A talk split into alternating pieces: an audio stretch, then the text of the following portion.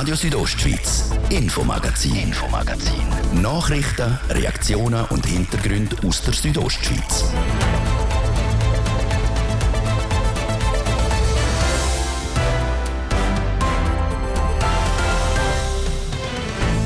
Bei der Graubündner Kantonalbank läuft es richtig gut. Die grösste und älteste Bank im Kanton hat ein rekordverdächtiges Ergebnis im ersten Halbjahr gemacht. Wir schauen die Gründe dafür an. Denn es ist zwar weder 11.11 noch der 11.11., trotzdem dreht sich bei uns heute um die Fasnacht, und zwar um die Glarner Fasnacht, die steht nämlich auf der Kippe. Und wir schauen im Zug von unserer Wochenserie einen seltenen Lehrberuf an. Büchsenmacherinnen und Büchsenmacher. Das drei von der Thema im Infomagazin auf RSO vom Donnerstag, 27. Juli. Am Mikrofon ist Manuela Meuli. Einen guten Abend miteinander.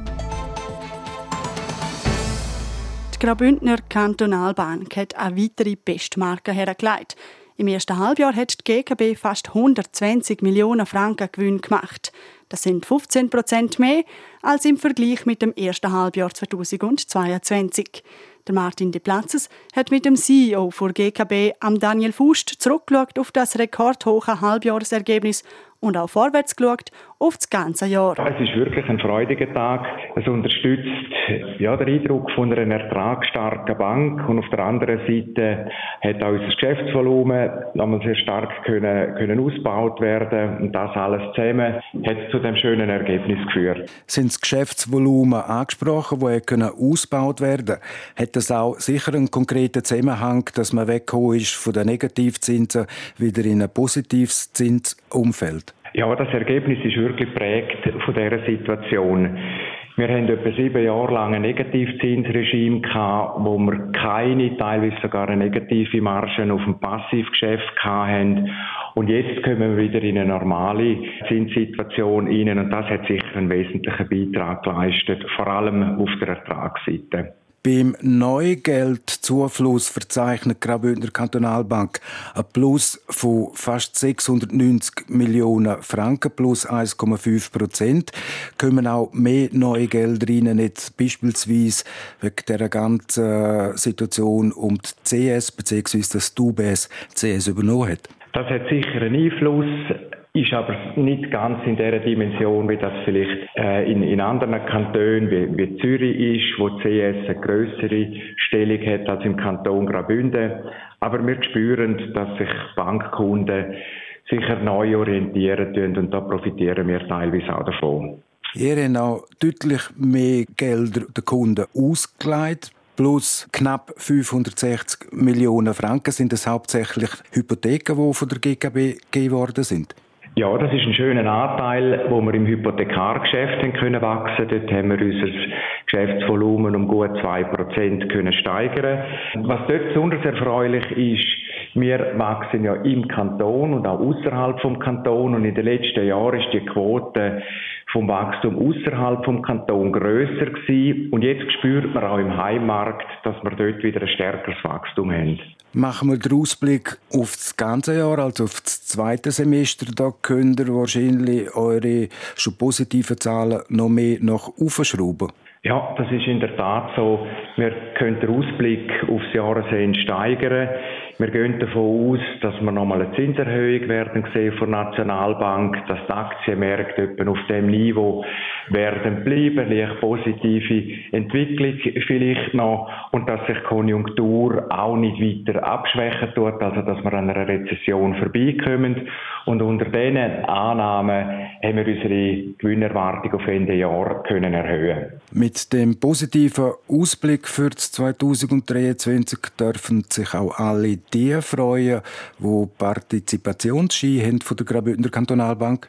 Ja, sie sind beteiligt an einer rundum gesunden Bank, die gut aufgestellt ist und wo die Strategie auch funktioniert und das Vertrauen der Kunden genießt. Bezüglich Dividenden kann ich da keine weitere Aussage machen. Freuen wird sich können der Bündner Finanzdirektor Martin Böhler, der seit dem Januar im Amt ist. Der wird mit mehr Geld können rechnen von der GKB. Also er hat sich über das Ergebnis sehr gefreut und er gestern übermittelt gekriegt hat von unserem Bankpräsidenten Peter Fanconi äh, über Gewinnausschüttung, wie gesagt, da kann ich noch nichts sagen. So der CEO der Graubündner Kantonalbank, der Daniel Fust. Dank dem Rekordergebnis im ersten Semester rechnet die GKB mit einem Jahresgewinn von etwa 230 Millionen Franken. Das wären etwa 20 Millionen mehr, als am Anfang des Jahres noch prognostiziert worden sind.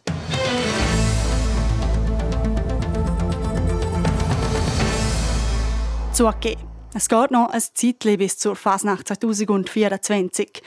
In Glarus zerbricht man sich aber jetzt schon den Kopf darüber, wie es weitergehen soll mit Fasnacht weil die kann unter Umständen nächstes Jahr nicht stattfinden. Der Thies Fritschi berichtet.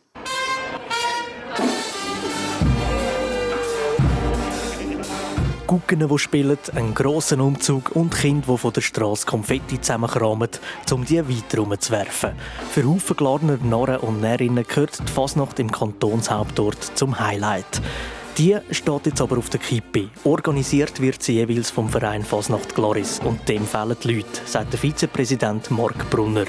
Das Problem ist, dass natürlich altershalber die ein oder anderen ausgeschieden sind, familiäre Gründe oder auch karrieretechnische Gründe und der Nachwuchs fehlt einfach. Das Interesse ist zu klein, wie der Jugend, um in einem Verein irgendwie Frauenarbeit zu machen, wo es nichts dafür gibt. Sie wollen einfach nur noch konsumieren. Auf der Internetseite von Fasnacht Glaris sieht man das ganze Ausmaß. Der Präsident und der Aktuar sind nur noch bis August von dem Jahr in ihrem Amt. Aber auch andere Punkte wie Bau- und Infrastruktur oder der Kindermaskenball sind immer noch vakant, also nicht besetzt jetzt. Darum hat Fasnacht Gloris auf den sozialen Medien einen Post veröffentlicht, wo sie dringend neue Leute und Helfer suchen. Und Antwort hat es gegeben. Ist auch eine Resonanz gekommen, also ist noch schön. Ich hätte eigentlich mit null gerechnet, aber wir haben etwa fünf bis sieben Antworten sicher bekommen auch schon kritische, aber äh, damit muss man auch umgehen. Aber ganz sicher lässig. Also es hat Leute, die haben Interesse, dass es weiterlebt und das freut mich ausinnig. Einer, der will, dass es weiterlebt, ist der Remo Goethe. Er ist Präsident von der Guggenmusik Lindböllen Gloris. Ein Kantonshauptort ohne Fasnacht will auch er sich nicht vorstellen. Für uns als äh, Stadtplaner Guggen ist das natürlich das Highlight im Jahresprogramm, aber auch für alle anderen Vereine und Guggen ist das ja, am der Abschluss von der Fasnachtssaison. Und das wäre absolut unvorstellbar für mich. Aber der würde einfach kielen. Der Hilferuf von Fasnacht Gloris kommt für den Remo Goethe aber nicht überraschend. Denn die Lindböllen sind beim Glaveri am Glarner Fasnachtsverband aktiv dabei, wo im August die Hauptversammlung hat. Bereits seit zwei, drei Monaten wissen wir, dass dort ein Großteil vom Vorstand wird zurücktreten. Es ist darum nicht ganz überraschend gekommen. Aber trotzdem jetzt halt, durch dass es so knapp vor der HV in dem Sinne immer noch keine Lösung gibt, doch auch ist die Stimmung doch ein bisschen angespannter jetzt, das ist ja so, ja. Und äh, schon auch der Gedanke durch den Kopf, ja gut, was wären die Alternativen? Letztes Jahr an der Fasnacht hat es eine ähnliche Situation bei einem anderen Anlass zu Gloris gegeben. Die Beizenfasnacht, der Fädeli Freitag, ist zuerst abgesagt worden, nur um von ein paar Fasnachtsbegeisterten gerettet zu werden. Und das erfolgreich. Die Rolle der Gucken selber müssen wir eventuell für die Zukunft überdenken. Bis jetzt haben wir natürlich immer die komfortable Lage gehabt, dass wir haben können geniessen, das letzte Glarner Fasnachtswoche Wochenende. Wie das in Zukunft wird sein, das wird sich ähm, jetzt zeigen. Wir werden sicher die HV abwarten und dann nachher entscheiden, inwiefern dass wir dort äh, auch unsere Rolle müssen überdenken Das ist ja so, ja. Der Vizepräsident von Fasnacht Gloris, der Mark Brunner, ist wegen der Resonanz vom Social Media Post positiv eingestellt, dass die Fasnacht nächstes Jahr zu fliegen kommt. Er würde am liebsten eine ganz besondere Gruppe abholen. Meine Idee war immer, wenn irgendjemand langsam familiär wird aus der Guggenmusik und die Fasnacht gleich noch gerne hat, Warum kommt er nicht retour in eine Fasnachtsgesellschaft, wo er eigentlich nur etwa drei, vier Sitzungen hat und dafür nachher einen Anlass und den Rest könnte er selber geniessen oder mit der Familie geniessen. Das wäre ja das Optimale zwischen dem ganzen Familie, der Spagat, aber wir finden die Leute einfach leider nicht. Egal ob Organisatoren, Gucken oder sonstige Narren und Närrinnen. Gloris brauche und will Fasnacht. Sonst wird es dann auf der Straße zur fünften Jahreszeit artig ruhig. Ob und in welcher Form Fasnacht in Glarus stattfindet, das entscheidet sich dann in den nächsten Monaten. Und es bleibt gerade musikalisch. In Schiers ist Musik in der Luft. Aus dem Fenster vor evangelischer Mittelschule hört man Flöte, Saxophon oder Trompete. In dieser Woche ist nämlich das Lager vom Jugendblasorchester Graubünden. Der Thies Fritsch ist vorbeigegangen und hat dem Dirigent über die Schulter geschaut.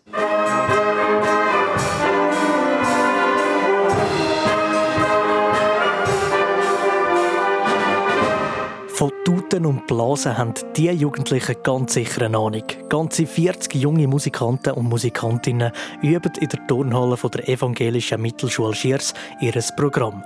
Während vier Tagen werden elf Stücke eingestudiert, wo dann noch zwei Konzerte präsentiert werden. Der, der alles zusammenhebt und zuvorderste Dirigentenstock schwingt, ist der Fabio Pola aus Brusio.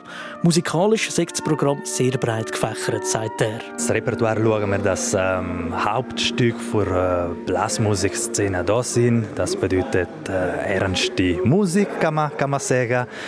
Und dann natürlich geht man auch auf richtig äh, Filmmusik, Pop-Sachen, langsame Stücke, dass das Konzert ein bisschen von allen Stilrichtungen hat. Jedes Instrument, sechs Flöte, Saxophon, Trompete oder Schlagzeug, übt zuerst für sich allein in der Registerprobe. Dort werden die anspruchsvollen, zum Teil auch sehr technischen Stellen im Register selber geübt. Bei der Gesamtprobe wird dann jeweils alles zusammengeführt, was vorher in der Gruppe probt worden ist. So muss man schlussendlich nur noch das Zusammenspiel und Dynamik, also laut und leislich üben, sagt der Dirigent Fabio Polla. Für das Konzert sind wir parat. Wir sind gut dran eigentlich. Äh, wir haben zwei Hauptstücke, die bisschen schwieriger sind, aber die sind gut einstudiert worden. Ich freue mich echt auf das Konzert. Und jetzt äh, für den letzten Tag müssen wir nur noch ein bisschen ähm, regeln, was äh, Details sind. Damit so ein Lager überhaupt zustande kommt, braucht es natürlich Jugendliche, die mitmachen, aber auch eine gute Organisation. Der Florian Schneider ist Lagerleiter. Für das Jugendblasmusiklager sind Musikschulen und Vereine aus dem Kanton angeschrieben worden, aber auch Jugendliche aus Luzern sind mit dabei. Unterstützt werden sie vom kantonalen Musikverband Graubünden. So sind dann schlussendlich 40 Musikanten und Musikantinnen im Alter zwischen 13 und 25 zusammengekommen, sagt Florian Schneider. Also man muss aktiv auf die Leute zugehen und wirklich Werbung machen und auch zum Teil vielleicht noch das zweite oder das dritte Mal schreiben. Aber die Leute kommen ja gerne und sie nehmen sich die Woche gerne. Ich würde sagen, für ein Blasorchester ist 40 nicht wenig, aber es kommt halt mega auf die Verteilung drauf an. Das heißt, wir haben jetzt das Jahr zum Beispiel sehr wenig Euphonium und Bassinstrumente. Aber dafür haben wir viel Trompeten und viel Flöten. Also es ist immer die Verteilung, die es macht. Oder? Du kannst 50 sein, aber du kannst gleich an gewissen Orten Lücken haben. Natürlich kann man nicht nur die ganze Zeit Musik machen. Auch die Freizeit und das Lagerleben miteinander soll zur Geltung kommen. So hat es mal einen Nachmittag gegeben, wo die einen auf Badragat sind badeln und die anderen auf Chur ins Kino gegangen sind. Dass jemand dick Highway bekommen hat, sei nicht passiert. Und auch sonst hätte alles wie am Schnürli geklappt. Das Lager ist wirklich extrem ruhig verlaufen bis jetzt und wir sind recht äh, auch stolz auf das, weil das ist immer ein gutes Zeichen ähm, nein, es ist eigentlich wirklich bis jetzt Holzanlänge noch nichts passiert, wo irgendwie unvorhergesehen wäre. Wirklich. Die Freude an der Musik sieht man den Jugendlichen auch an.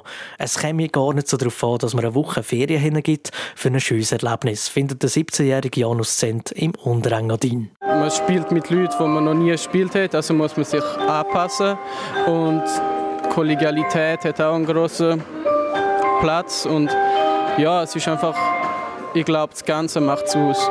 Das Gesamtpäckchen, das stimmt auch für Daniels Cellerina. Sie spielt Querflöte. Die Leute sind cool, die Lieder sind cool, alles ist cool da. Die 40 Musikantinnen und Musikanten, der Dirigent und die neun Registerleiter schrauben jetzt noch an den letzten Feinheiten für zwei spontane Platz- und zwei geplante Abendkonzerte.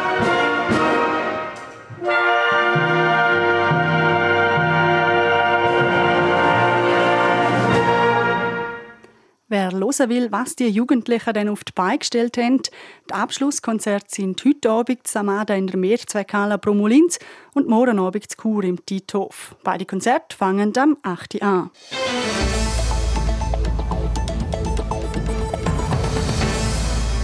Wir kommen wieder zu unserer Wochenserie zum Thema seltene Lehrberufe. Heute tauchen wir in die Welt der Büchsenmacherinnen und Macher ein. Vor allem der jüngeren Generation darf dieser Beruf nicht mehr viel sagen. Was dahinter steckt, Danatina Schlegel. Ravioli-Büchse, Ananas aus der Büchse oder auch Pelati. Das kommt einem vielleicht als erstes in den Sinn, wenn man den Beruf Büchsenmacherin und Büchsenmacher hört.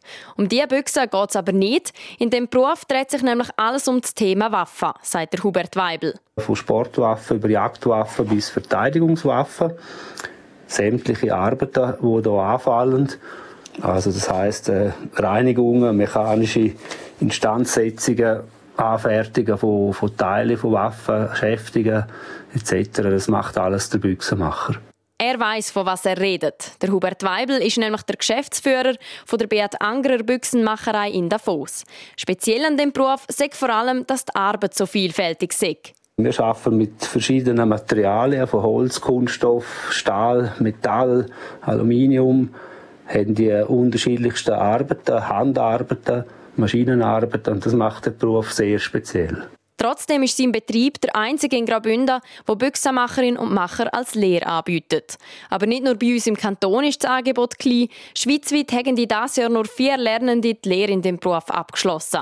Das hat sich wirklich geändert. Das sagen wir vom, vom sehr mechanischen, handwerklichen Betrieb äh, ist man heute in halt äh, mit der Serienproduktion von, von den Waffen auch, haben wir viel weniger Arbeit und durch das haben wir schon weniger Angebot, um überhaupt noch einen Lehrling auszubilden. Nachfrage nach dem Beruf sei aber immer noch da. Pro Jahr habe er fünf bis acht Interessierte. Wie sich der Beruf aber auch langfristig entwickeln wird, sei schwer zu sagen. Es ist klar, äh, die Anti-Waffen-Lobby ist sehr stark und da findet natürlich immer ein Umdenken statt. Halt je weniger Sportschützen und Jäger, dass wir haben, umso weniger hat unser Beruf noch Zukunftsaussichten. Aber im Moment sieht es doch so aus, dass wir gerade so ein Betrieb wie wir sind, dass wir das äh, noch über die nächsten paar Jahre aufrechterhalten vom Aussterben bedroht ist der Beruf aber noch nicht, weil es gibt einen Bereich, wo in Graubünden Büchsenmacherinnen und Macher gefragt sind, sagt der Hubert Weibel.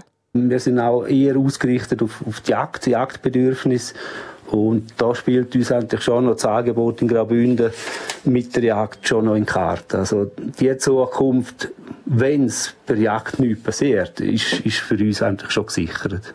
So schnell dürfte der Beruf also nicht vor Bildfläche verschwinden, auch wenn die Lehre nicht mehr so gefragt ist wie früher.